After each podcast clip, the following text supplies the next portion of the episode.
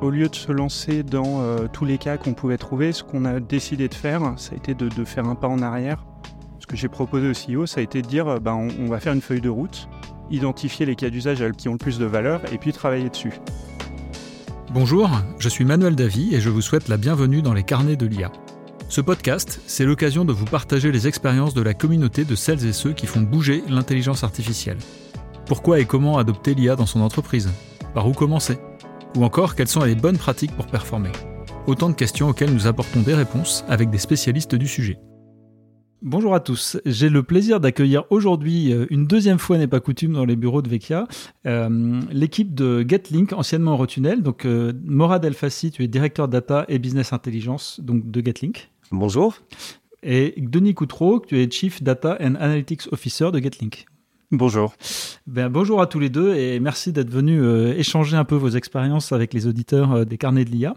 Donc peut-être euh, dans un premier temps, je vais vous demander de vous présenter et puis ensuite on, on présentera votre entreprise.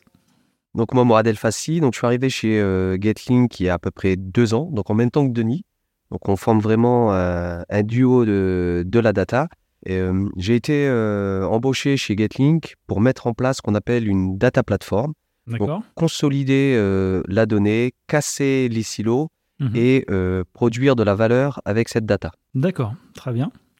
Et Denis donc? Et bonjour, donc euh, Denis Coutreau, je suis le Chief Data Officer de, de GetLink. Euh, je suis arrivé, euh, comme l'a précisé Morad, il y a deux ans, avec en charge la stratégie de data et puis euh, la stratégie relative à l'intelligence artificielle et tout ce qui a trait à l'analytics.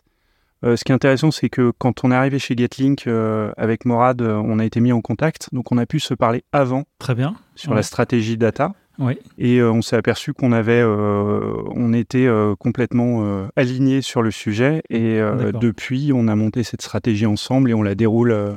c'est sans doute le fruit de l'expérience, je dirais, qui fait l'alignement finalement. Quand on a travaillé sur ces sujets depuis quelques années, on a une vision qui en général s'aligne assez naturellement. Alors oui, en partie. Et euh, pour autre partie, enfin, je pense qu'on a des parcours assez différents dans la data. D'accord Euh, moi, j'ai plus un profil euh, statisticien, Ouais. euh, D'accord. euh, utilisation de méthodes algorithmiques, etc. Euh, Morad, je te laisserai préciser.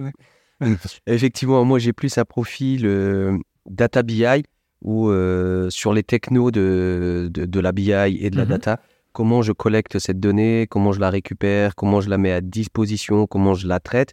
Donc moi je suis plutôt sur ce qu'on appelle la data foundation. Donc c'est vraiment créer le socle data pour pouvoir créer des produits data pour que Denis, lui, puisse l'utiliser et euh, créer des algos, créer des produits IA, mettre de l'intelligence artificielle euh, au sein de, de GetLink. Ce que je trouve très intéressant euh, dans votre organisation, c'est d'avoir deux personnes justement, euh, ce qui va mettre aussi en lumière pour nos auditeurs les différents rôles qui sont autour de, de la data et des algorithmes et des cas d'usage. Et vous êtes là aussi pour, ça va incarner très bien ces différents rôles et donc c'est une configuration très intéressante. Alors peut-être on pourrait présenter un peu GetLink et Eurotu- ex-Eurotunnel peut-être pour nos auditeurs? Alors, je vais me permettre, Denis? Alors, c'est pas ex-Eurotunnel. D'accord. Donc, GetLink, c'est la holding donc, qui regroupe euh, les quatre marques commerciales que vous connaissez tous Eurotunnel, Europort, Eleclink et le Civco. D'accord. Voilà, c'est euh, vraiment le, le groupe. Et Denis et moi, on est en, en charge de, de récupérer la donnée et de travailler pour toutes les entités du groupe.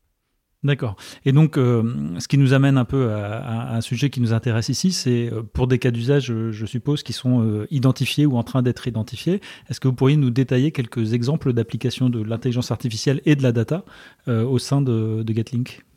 Notre métier, c'est d'exploiter, euh, de faire tourner des trains et puis de maintenir un tunnel. Donc, naturellement, euh, les cas d'usage de l'IA, on pense Mhm. à la maintenance, Oui. la maintenance prédictive, euh, et la maintenance appliquée à nos deux gros actifs qui sont le tunnel d'un côté et puis les trains de l'autre. D'accord. Euh, c'est les principales applications. Et après, euh, comme euh, énormément d'entreprises, on a aussi des cas d'usage euh, en RH, on a des cas d'usage euh, au niveau commercial pour la segmentation client, pour euh, mieux répondre aux besoins des clients. Mais principalement, le, je dirais, le, le cœur du travail, enfin la grosse spécificité de GetLink, c'est ces, sujets-là. C'est c'est l'enjeu économique majeur, j'imagine, pour l'entreprise d'arriver à avoir un taux de fiabilité euh, du matériel, euh, des, des réparations moins coûteuses et anticiper. euh, c'est ce genre d'économie qu'on va aller chercher à travers l'IA Oui, tout à fait. Ouais, c'est euh, l'IA, ça nous permet. Enfin, c'est on l'a identifié comme un vecteur de qualité de service. Oui, d'accord. Donc réduction de panne implique meilleure disponibilité des trains, meilleure disponibilité du tunnel, des trains qui circulent mieux et finalement pour nos clients c'est un meilleur service qui est rendu. Alors, ce qui, ce qui m'intéresse et ce qui intéressera aussi nos auditeurs, c'est par quel bout vous avez pris le sujet, puisque vous êtes deux euh, euh, à travailler sur ce point. Euh, les datas, j'imagine, historiquement, elles sont dans des systèmes un peu éparses. les cas d'usage, ils sont dans différentes équipes. Donc, comment vous avez fait pour faire converger tout ça, à la fois les cas d'usage et, la matière première des cas d'usage, à savoir les données, pour, pour aboutir à des choses? On l'a fait en deux étapes. donc la première étape, ça a été de, mettre en place une stratégie data qui soit lisible, claire au niveau de l'entreprise et qui nous permettent d'extraire les données. Alors, je pense qu'on n'est plus dans les années, euh, euh, il y a 10 ou 20 ans, où on disait qu'il mmh. fallait récupérer toutes les données. Là, ce qu'on s'est dit, c'est en mmh. fait, on a un périmètre de données qu'on veut absolument mettre à disposition des équipes, et c'est sur ces données-là qu'on va se focaliser de manière à pouvoir aller vite et de manière à pouvoir être efficace.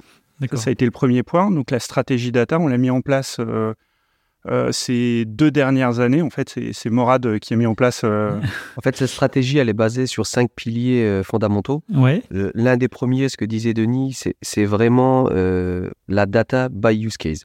D'accord. On veut, on voulait pas transformer notre data lake ou notre data warehouse en data dépotoir. Oui, donc, ce qui peut être un risque, ce qui peut être un risque, effectivement. Tout, Voilà. Donc mm. là, effectivement, avec Denis, mm. on a identifié les données dont on avait besoin, les données de qualité et uniquement les données qui allaient servir à l'usage. D'accord, donc avec une, déjà une première vision de quelques cas d'usage qui avaient été identifiés. Effectivement, ça c'est le premier euh, pilier. Trois priorités donc pour ces cas d'usage, hein, le, hmm. parcours client, euh, le matériel roulant et puis euh, le troisième c'était la qualité de service rendu au client. Donc une approche, enfin moi j'aime bien parce que c'est hyper pragmatique. On on sait ce qu'on veut faire, on a des objectifs qui sont clairs. Alors euh, oui, et des objectifs qui étaient, euh, je rajoute parce que c'est un point euh, très, très important chez nous, qui étaient directement requis hmm. par le CEO. D'accord. Et donc on avait un mandat très très fort pour implémenter cette stratégie data. D'accord. Un sponsor, oui, un sponsor vraiment très très très important qui venait du, du COMEX. Hmm. Et ça, c'est un élément majeur. C'est un élément majeur dans la réussite de la mise en place d'une stratégie data. C'est des sujets novateurs donc il y a beaucoup de, de recherches, il y a beaucoup de tâtonnements, on essaye. Et effectivement, si on n'a pas un sponsor, euh, un sponsorship très euh, très haut niveau, très et, haut très niveau motivé, et très motivé, euh, des fois ça n'aboutit à rien. Alors peut-être pour expliquer plus en détail la, gouvernance data, qu'est-ce que vous avez expliqué aux équipes en interne sur ce que vous alliez faire et puis peut-être des évolutions dans leur façon de, générer des data ou de les, les qualifier? Est-ce que vous avez fait des, des campagnes spécifiques d'information interne ou de communication?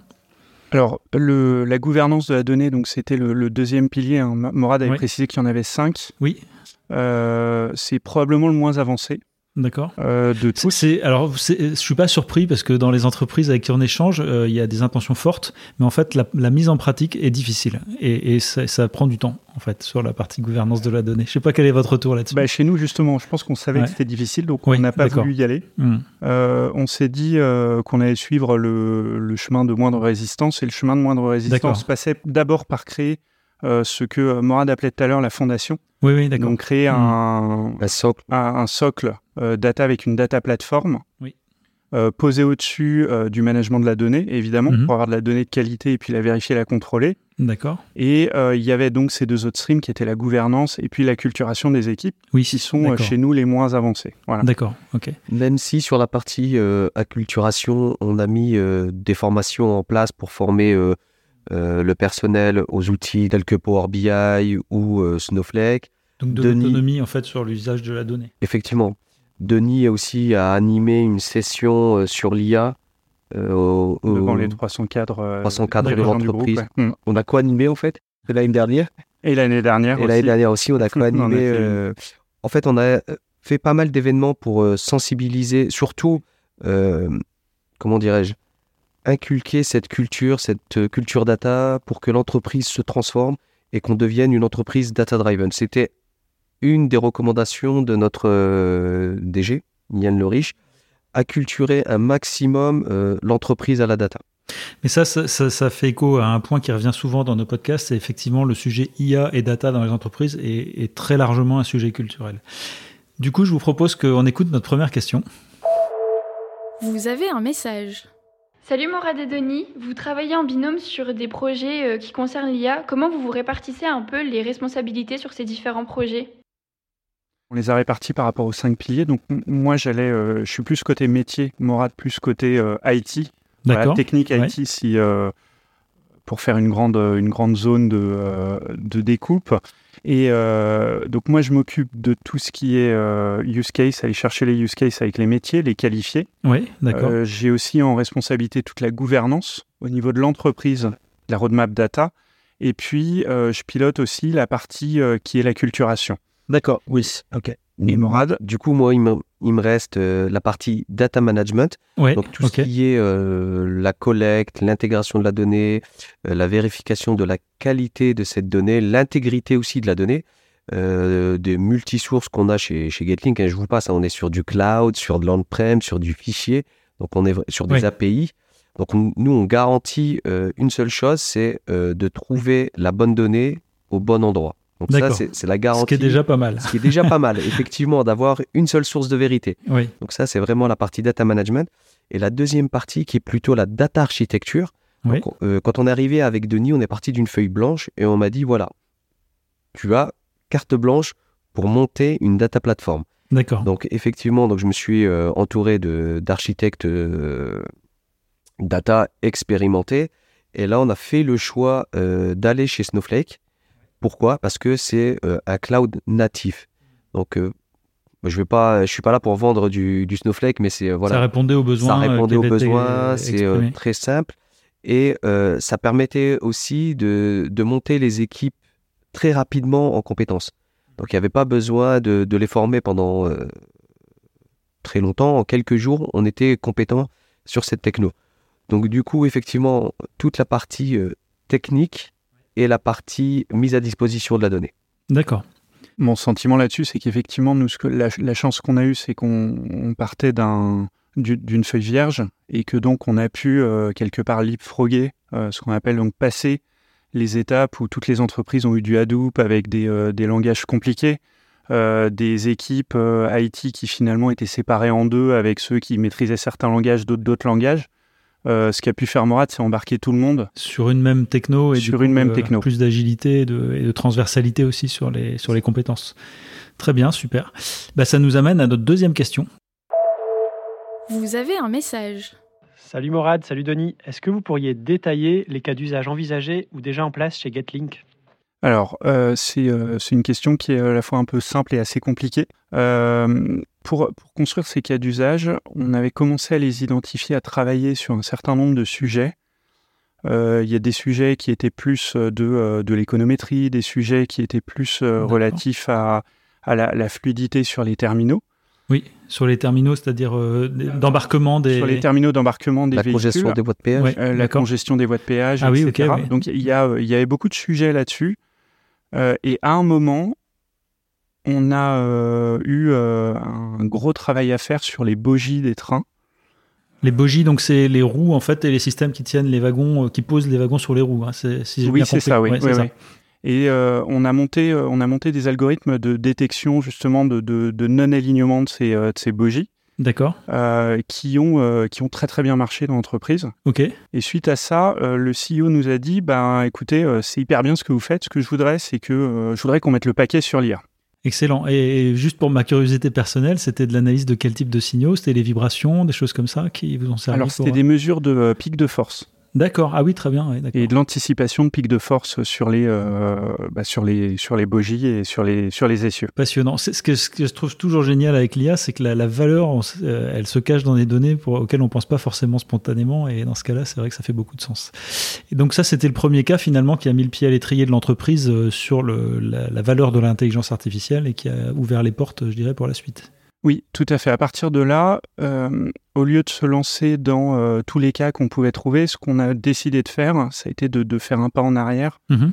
euh, de regarder ce que j'ai proposé au CEO, ça a été de dire, ben, on, va faire une feuille de route, identifier les cas d'usage qui, qui, ont le plus de valeur, et puis travailler dessus. Très bien. ce sur quoi il a répondu OK, mais on va spécifier sur le matériel roulant parce que le matériel roulant, c'est notre cœur asset. Oui. Et euh, donc, on va pas disperser les forces, on va concentrer toutes les forces de l'IA là-dessus. ce qui aura en plus deux vertus. une vertu de travailler sur nos actifs principaux et la deuxième d'avoir un, un impact euh, qui a qualifié de, enfin, l'espérance d'avoir un impact qu'il a qualifié de transformatif sur la manière de faire dans l'entreprise. Donc vraiment cet impact culturel quelque part euh, sur la culture d'entreprise qui, est vraiment l'effet ultime et le plus puissant de ZIA. Oui, tout à fait, oui. Et le, le fait de le concentrer sur un asset, euh, finalement, montrait euh, je pense beaucoup plus que si on le disperse, montre que euh, ça peut avoir de l'impact. D'accord, ouais, c'est une approche tout à fait intelligente et absolument passionnante. Et du coup, je me tourne vers Morad. Les données pour faire ces cas d'usage-là, il a fallu aller les chercher. Euh. Alors, c'est là où ça devient un petit peu plus compliqué. Effectivement, il y a des milliards de données, hein, j'ai envie de dire. On a tout ce qui est capteur. Donc, on a les capteurs qu'on récupère, le, le frottement, la température, les vibrations. Ça nous permet de calculer des fluctuations et de mettre des, seuils d'alerte. On a aussi euh, des, euh, des, applications euh, chez nous qui nous permettent de collecter la donnée en quasi temps réel et pouvoir la, la récupérer. Oui, effectivement. On a aussi des caméras, des caméras 4K qui sont installées pour pouvoir visionner en temps réel le rail et identifier. Ah oui. oui, oui et identifier euh, les, euh, les blochers qui sont euh, défectueux ou qui pourraient l'être. Les blochers C'est ce qui permet de maintenir le, le rail. D'accord. Alors, ce que, ce que, ce que souligne Morat, c'est qu'effectivement, ce qu'on voit, c'est vraiment, il y a une myriade de cas d'usage, même à l'intérieur d'un domaine extrêmement technique. Hmm. Et c'est, on a travaillé sur les blochers, on a travaillé sur les rails, on a travaillé sur les, sur les, les caténaires. Euh, il y avait vraiment énormément de sujets. C'est pour ça que dans la feuille de route, on a, on a, on a, on a voulu identifier 10 cas d'usage euh, principaux sur lesquels euh, on commence à se mettre à travailler. Et les équipes de Morad nous ont ramené, enfin, on a identifié donc à partir de ces cas d'usage prioritaires les données qui nous étaient nécessaires. Et là, actuellement, l'équipe de Morad est en train de, de, de les, de les rapatrier. De les traiter. De les, de les traiter, de les rapatrier avec déjà pour les équipes un premier, même sans avoir les algos, en fait un premier, euh, des, premiers changements parce que les données commencent à être à disposition et on s'aperçoit que euh, là, euh, récemment, on a eu un train qui avait eu un problème. Ils ont pu l'analyser immédiatement, conclure que le problème n'en était pas un, le remettre en service. D'accord. Et ça, en termes d'exploitation, bah, finalement, c'était du temps de non-qualité évité grâce à toute la démarche data et IA. Hmm. Eh ben, merci de nous avoir partagé cet exemple qui est encore une fois la preuve que l'intelligence artificielle apporte rapidement de la valeur dans les entreprises, ce dont on est tous ici convaincus. Merci beaucoup euh, Denis et Morad pour ce témoignage aujourd'hui. Quant à nous, on se retrouve dans 15 jours pour un nouvel épisode. D'ici là, n'hésitez pas à consulter notre site internet www.iahdf.org et à vous abonner à notre podcast. À bientôt.